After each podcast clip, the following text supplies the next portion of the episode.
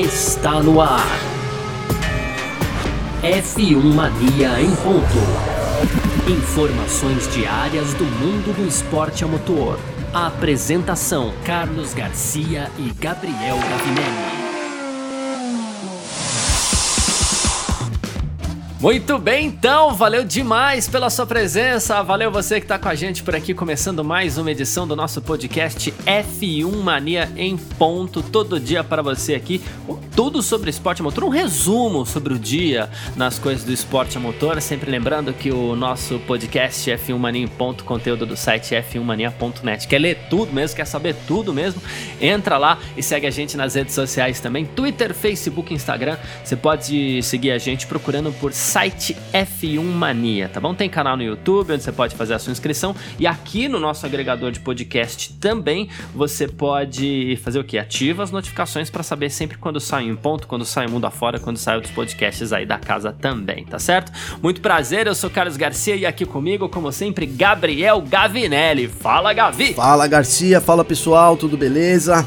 Pois é, então, é, nessa quarta-feira aí, né, nessa quinta-feira, o grande destaque do dia fica com a Aston Martin, que entra no ano que vem e agora não descarta a possibilidade de contratar o Sebastian Vettel, desempregado aí para 2021, Garcia. Pois é, tá sobrando, mas acaba sendo o grande nome. A gente vai falar disso, a gente vai abrir falando disso, porque hoje é quinta-feira, hoje é dia 9 de julho de 2020. Estamos no ar aqui com o nosso podcast F1 Mania em ponto. Podcast F1 Mania em ponto.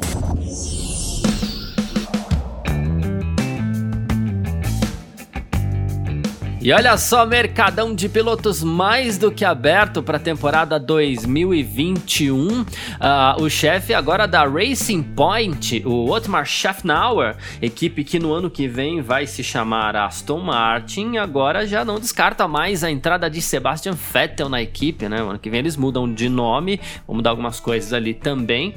Uh, o Vettel já deixou claro que ele tem motivação para continuar na Fórmula 1, só falta cadeira, né? Muitos falavam eventualmente na possibilidade da Mercedes aí. A Mercedes praticamente está confirmada com Hamilton e Bottas para 2021. A Renault, que era um lugar que estava sobrando ali também, confirmou Fernando Alonso. Ontem a gente até brincou aqui, a gente quer ver o, o Vettel na, na, na Fórmula 1 que vem, menos na Williams, a gente brincou e tal. Mas de repente, a, a, a, hoje Racing Point, amanhã Aston Martin, pode ser uma possibilidade, né? Que é um carro que, inclusive, esse ano promete brigar por pódios, né, Gabriel? Pois é, o carro carro é o novo Mercedes rosa, né? O Mercedes W11, é totalmente inspirado no carro da Mercedes, é, não restou dúvidas aí, até com, com, relação ao desempenho, quando a gente viu ele na pista também, um excelente carro, um grande avanço que a Racing Point deu para esse ano e para 2021, então. É, eles, já, eles vão assumir o nome Aston Martin, vão ser equipe de fábrica da Aston Martin, e eles já têm contrato, na verdade, com o Lance Stroll, né? o, pa, o pai dele, o Lawrence Stroll, é quem banca a equipe aí, foi, foi por intermédio dele também que a Aston Martin vai entrar é, na Fórmula 1, ele virou acionista da Aston Martin e aí já fez a ligação entre a equipe que é. ele banca, né, com, com a montadora. Faz todo sentido, até porque esse nome Racing Point não tem muito nada a ver. Eu lembro que foi muito criticado quando surgiu aí esse nome. É um nome muito genérico, então assim, vai, vai. Tem cara de nome temporário mesmo, né? Pois é, e aí vão dar água pro vinho, né? Porque eu acho o Aston Martin um dos nomes mais chiques, assim, do, do de todo do automobilismo. Então agora vão pro ano que vem com o nome de Aston Martin e já, e já tem um contrato, então, com o, o Lance Stroll, né? Que é filho do, do do Lawrence e o Pérez. Mas acontece que é, com o Vettel no mercado, obviamente, a gente até citou isso no episódio de ontem, é, todas as equipes estão um pouco balançadas aí. Quem não quer ter um, um tetracampeão é, como o Vettel pilotando para sua equipe, né? E não é diferente, não foi diferente aí com a Aston Martin, apesar deles terem esses dois pilotos. Então o chefe da equipe diz que eles não descartem e que ainda há tempo para decidir. Então, diferente do que eles tinham colocado antes, aí meio que bloqueado essa entrada do Vettel, agora eles já, já pensam numa possibilidade de um dos dois pilotos aí deixarem a equipe ou então virarem pilotos reservas aí para o Vettel assumir, o que seria um grande trunfo realmente para Aston Martin, né? Chegaria com tudo, eu faria todo sentido até do ponto de vista de marketing, de pista, de acerto de carro, enfim é, o Vettel na Aston Martin me parece hoje o, o, fazer todo o sentido aí, até pro Vettel, que, como você disse, deseja continuar com a carreira dele na Fórmula 1, né? Então a, a melhor equipe hoje, sem dúvida nenhuma, se tivesse disponível, seria a, a Racing Point e Aston Martin pro ano que vem. Essa é a minha visão, viu, Garcia? É, quando a gente fala que não sobrou lugar na Mercedes, né, assim, que seria o carro dos sonhos para qualquer piloto, a gente pensa logo como você brincou na Mercedes Rosa. Assim, o que acontece? A Racing Point, inclusive, eles admitiram que eles estão no limite ali do que você pode usar de peças de uma outra equipe. Existiu realmente ali até um, um, um certo acordo entre as duas. E aí, com relação à inspiração no carro. Tem equipe de olho nisso, esse é um assunto que ainda pode talvez render um pouquinho mais lá para frente, se bem que num campeonato tão curto, talvez não sobre espaço para uma polêmica desse tamanho. Né? Mas, assim, se conseguir chegar perto, você vê que uma equipe tá brigando por pódios, não sei se sendo uma equipe B da equipe grande lá, eh, você conseguiria brigar por vitórias e títulos, né? Mas assim, eu tô chamando de equipe B aqui, ah, utilizando do argumento de toda essa inspiração no carro da Mercedes, né? Sendo uma equipe B, claro, você nunca vai ter tudo que a equipe A tem, não vai brigar por títulos, não vai brigar por vitórias, mas vai espetar pódio, vai brigar ali para chegar perto, tal. Então de repente pode ser um lugarzinho pro Vettel pelo menos passar um tempo, né? E quando a gente fala pelo menos passar um tempo, é o quê? Poxa, saiu da Ferrari agora, não vai direto para Mercedes? Tudo bem, 2022. Por mais confirme Hamilton e Bottas lá no ano que vem. Será que para 2022 eles estarão confirmados? Será que o, o, o Bottas é, vai seguir na Mercedes também em 2022? Então, é, às vezes é uma equipe legal para você passar um tempo, para você mostrar trabalho, mostrar que você ainda tá nativa, mostrar que você ainda é grande, mostrar que você ainda é bom e, e subir o degrau novamente. É um passo para trás para dar dois passos para frente. Quem fez isso recentemente foi quem? Foi o próprio Kimi Raikkonen. Ele saiu da Fórmula 1, passou um tempo ausente, ele foi correr de rally, foi brincar, foi viver a vida, foi tomar as vodka dele lá, voltou para voltou para Fórmula 1, voltou na Lotus, voltou numa equipe que não tava brigando por título, não tava brigando por nada temporada, mas ele fez uma temporada incrível. Acho que na Lotus ali ele fez a melhor temporada da vida dele. O que aconteceu? É, aquele tempo que ele passou na Lotus o credenciou a voltar para a Ferrari. Então, de repente, a Aston Martin pode ser o melhor caminho para o Vettel, não para que ele já vença novamente ano que vem, mas para que ele possa dar espaço para trás, mostrar que ele ainda é aquele cara que ganhou quatro títulos mundiais seguidos e depois dar um passo para frente outra vez e, e, e voltar para uma equipe grande. Acho que esse seria o caminho para o Vettel nesse exato momento, onde ele parece onde ele dá indícios de estar desanimado, embora ele diga o contrário. Não, eu concordo totalmente, Garcia. Eu acho que a análise é, é 100% essa. E aí, e esse final que você colocou. Resta muito a gente saber se o Vettel, na verdade, tem esse interesse, né? Tem essa gana, né? Ele diz que ele quer correr ainda, mas vamos, vamos ver, né? Se ele vai querer mesmo é, assumir aí esse, esse risco de, de, de, dar um passo para trás para poder mostrar força. Vamos ver se ele tem essa força e tem essa gana, né? O Vettel teve um filho recentemente, casou também. Já no ano passado falou-se da aposentadoria dele, que ele poderia uhum. deixar. Então, assim, é, seria o passo, o melhor passo que ele poderia dar.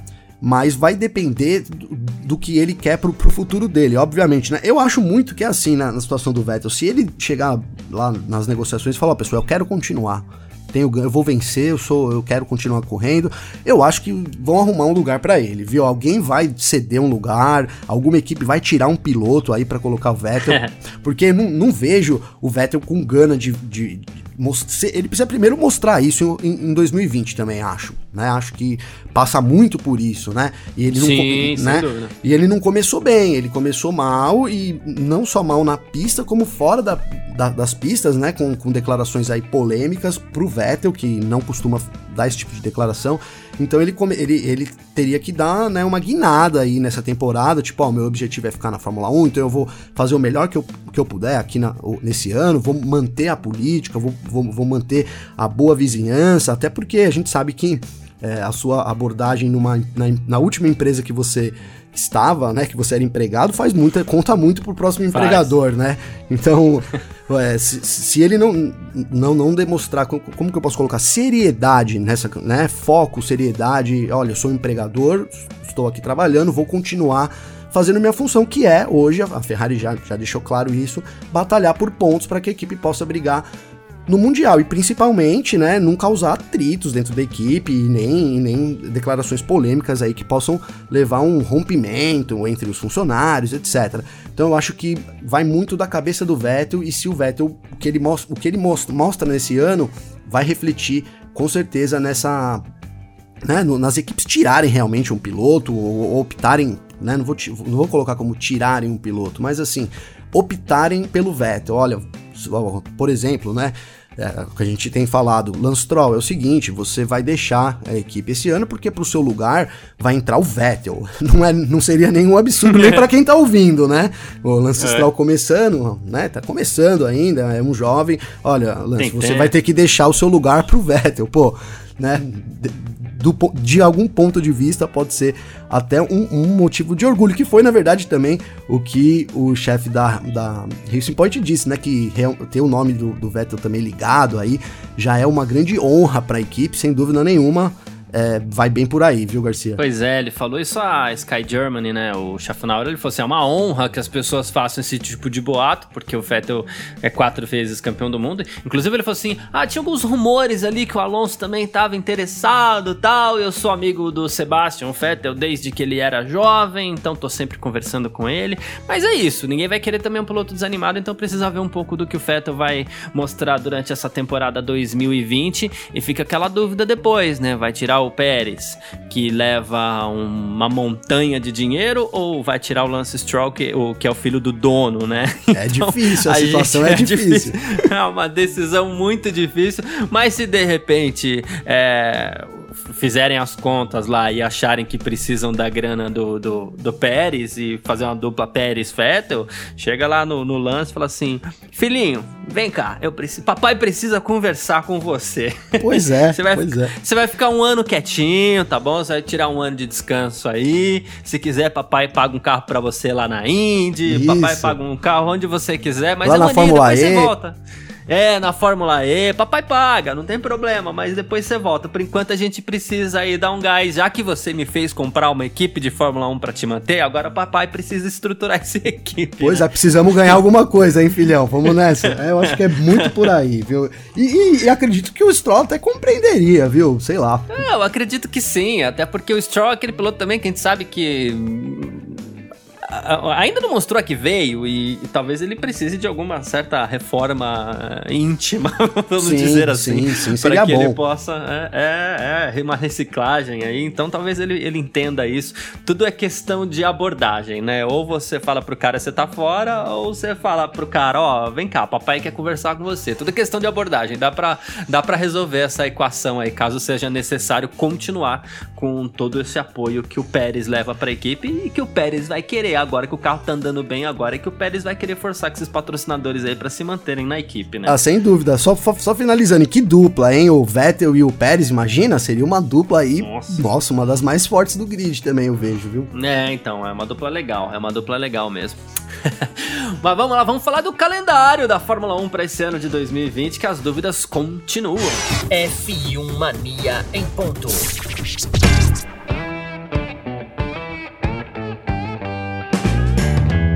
Calendário da Fórmula 1 para este ano de 2020 tá uma dúvida só, tá uma loucura só, a gente não sabe ainda direito o que vai acontecer. Os rumores vão ficando cada vez mais fortes, né? A Fórmula 1 que é um campeonato com pelo menos 15 etapas, já tem oito confirmadas, né? A temporada por enquanto, né?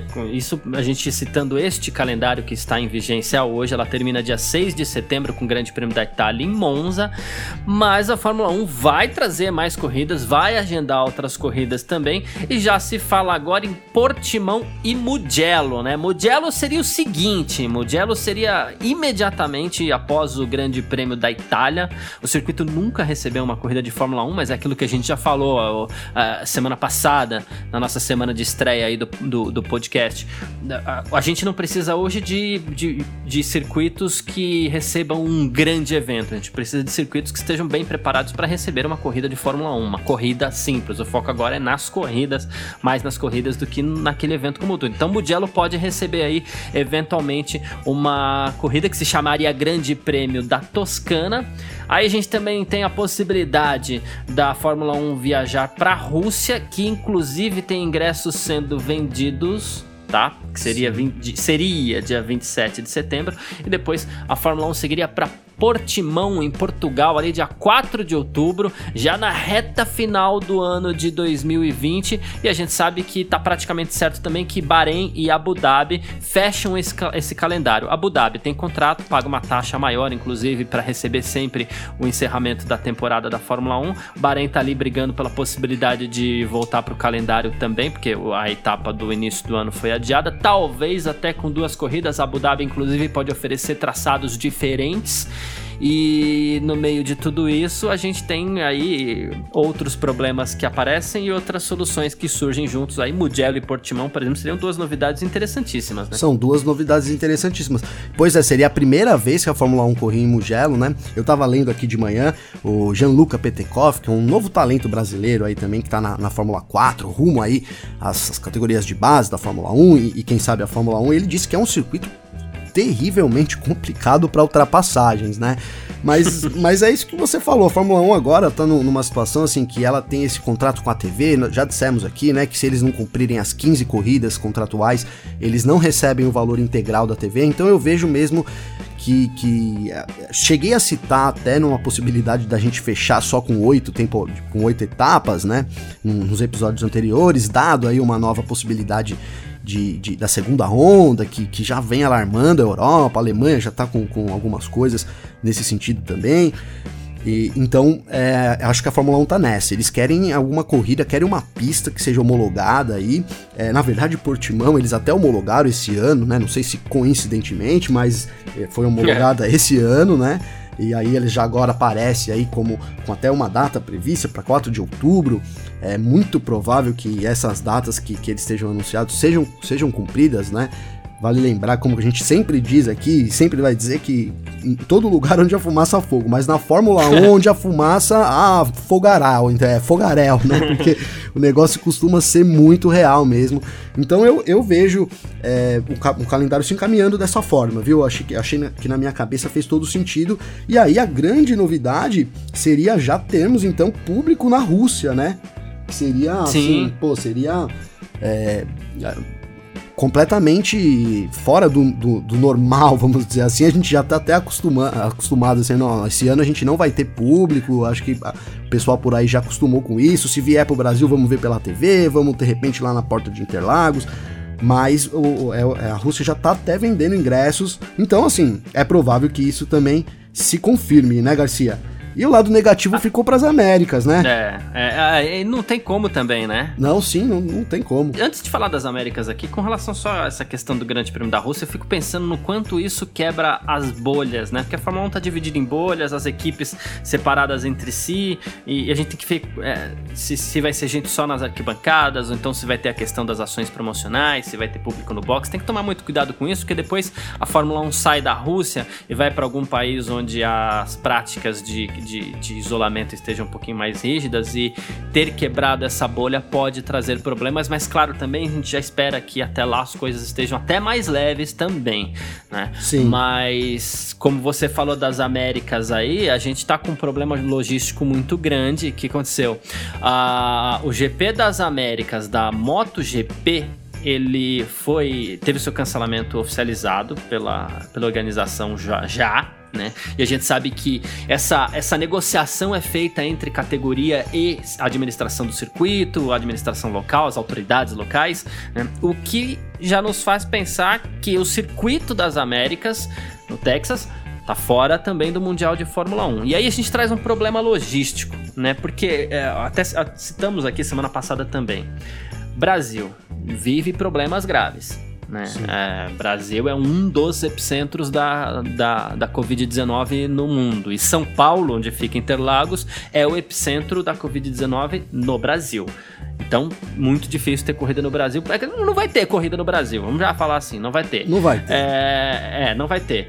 Aí você tem o, o, Grande Prêmio dos Estados Unidos, né? Que lá no Circuito das Américas provavelmente não vai ter, até por esse indício já do, do, cancelamento da corrida da MotoGP.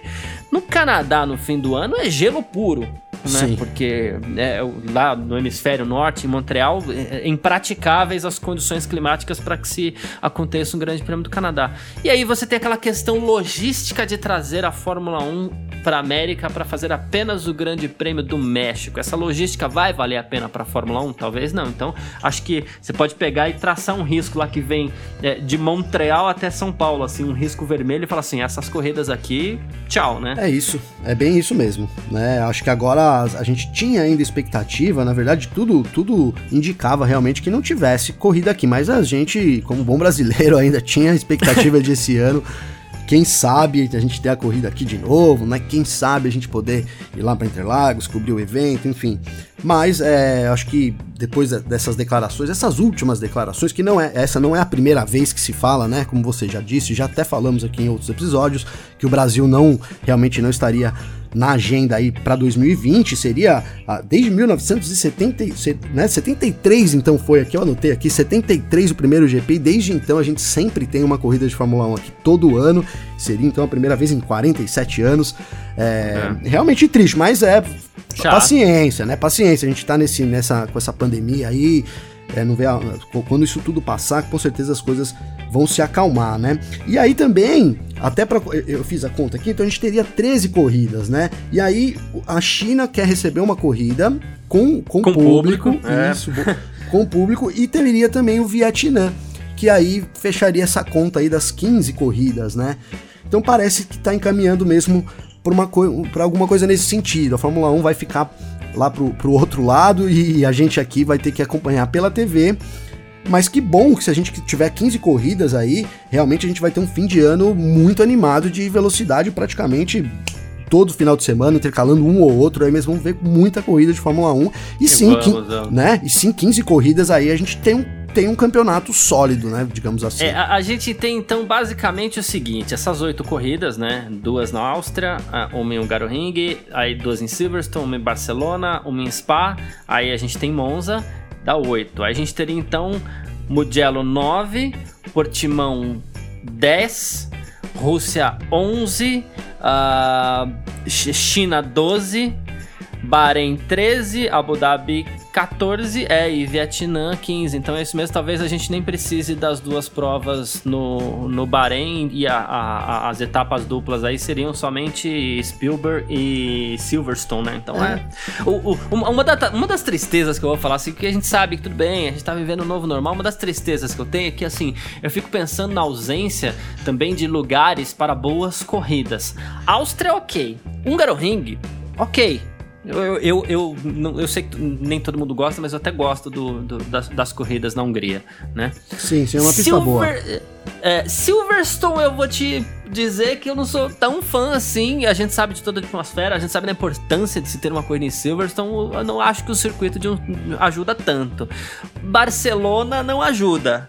É, aí a gente tem uma dobradinha aí que a gente tem Spa, ótimo, Monza, ok, Mugello você já citou a dificuldade, Portimão a gente vai tentar entender ainda o que acontece, e aí sobrou isso aí. Vietnã a gente não sabe, mas o desenho ali parece legal, né? O desenho é promissor. Uhum. Lembrando que a pista do Vietnã ia estrear esse ano, né, em abril promissor, ok. E aí a gente tem Rússia, Abu Dhabi também meio chato, né? Pra falar a verdade. Sim, meio chato. E, e, e Bahrein é 880, né? Então, às vezes sai uma corridinha legal por lá, nem, às vezes nem tanto. Então, uma das coisas que eu vou ficar de olho é isso, ver o quão esse calendário vai ser legal também no que diz respeito à qualidade das corridas. Mas depois a gente monta direitinho esse calendário pra gente ver como vai ficar. A gente espera que a oficialização aconteça logo, porque os pilotos também precisam disputar um campeonato que eles sabem quando vai acabar quantas corridas vai ter, né? Sim. É, é, ruim você mudar o número, a quantidade de corridas que você vai ter. Isso daí acho que é, mexe com questões esportivas que não são muito legais. Boa, eu só queria finalizar dizendo que eu acho que o Vietnã cai, viu?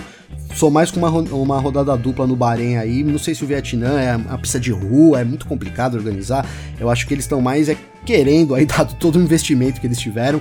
Mas não sei não. Se eu tivesse que apostar, apostaria Vietnã fora e uma rodada dupla é, no Bahrein, que já até foi indicado, então ficaria com isso. E de novo, o Bahrein tem aquela possibilidade de você, de repente, configurar um, traçados diferentes para pra, as duas corridas, né? Pois é. Vamos lá, vamos voltar a falar da Mercedes então. F1 Mania em ponto.